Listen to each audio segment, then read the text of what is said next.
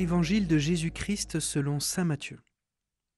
En ce temps-là, Jésus disait aux grands prêtres et aux anciens du peuple, Écoutez cette parabole. Un homme était propriétaire d'un domaine. Il planta une vigne, l'entoura d'une clôture, y creusa un pressoir et y bâtit une tour de garde. Puis il loua cette vigne à des vignerons et partit en voyage. Quand arriva le temps des fruits, il envoya ses serviteurs auprès des vignerons pour se faire remettre le produit de sa vigne.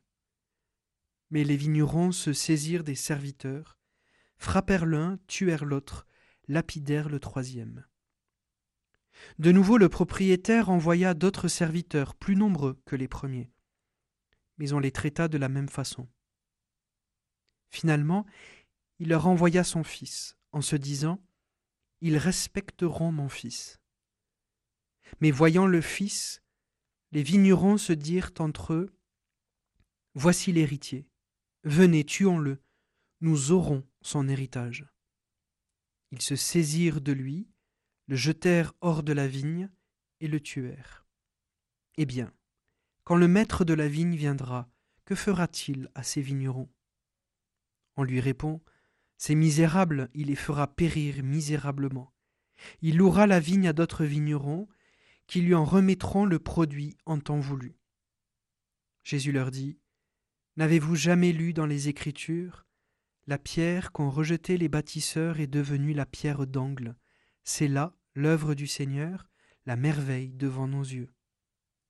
Aussi je vous le dis, le royaume de Dieu vous sera enlevé pour être donné à une nation qui lui fera produire ses fruits.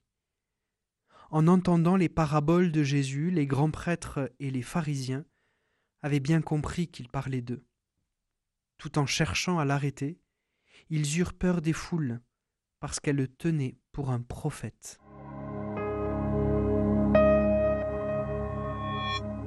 Vous est-il déjà arrivé de vous demander ce qu'il pouvait bien avoir dans la coupe déposée sur l'autel à la messe?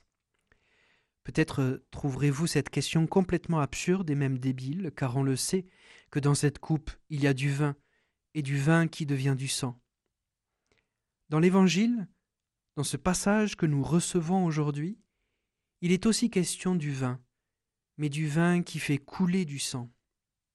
Alors, N'y aurait-il pas un lien entre ce vin et ce sang, entre celui qui coule dans l'Évangile et celui qui coule dans l'Eucharistie, entre ce vin de la vigne et ce sang du fils du vigneron? Dans la parabole, le vin n'est pas donné, alors c'est le sang qui est versé. Dans l'Eucharistie, c'est bien ce sang qui est versé, celui du fils du vigneron comme pour renverser l'histoire, pour que le vin soit donné, pour que l'héritage soit reçu, pour que la vie soit offerte.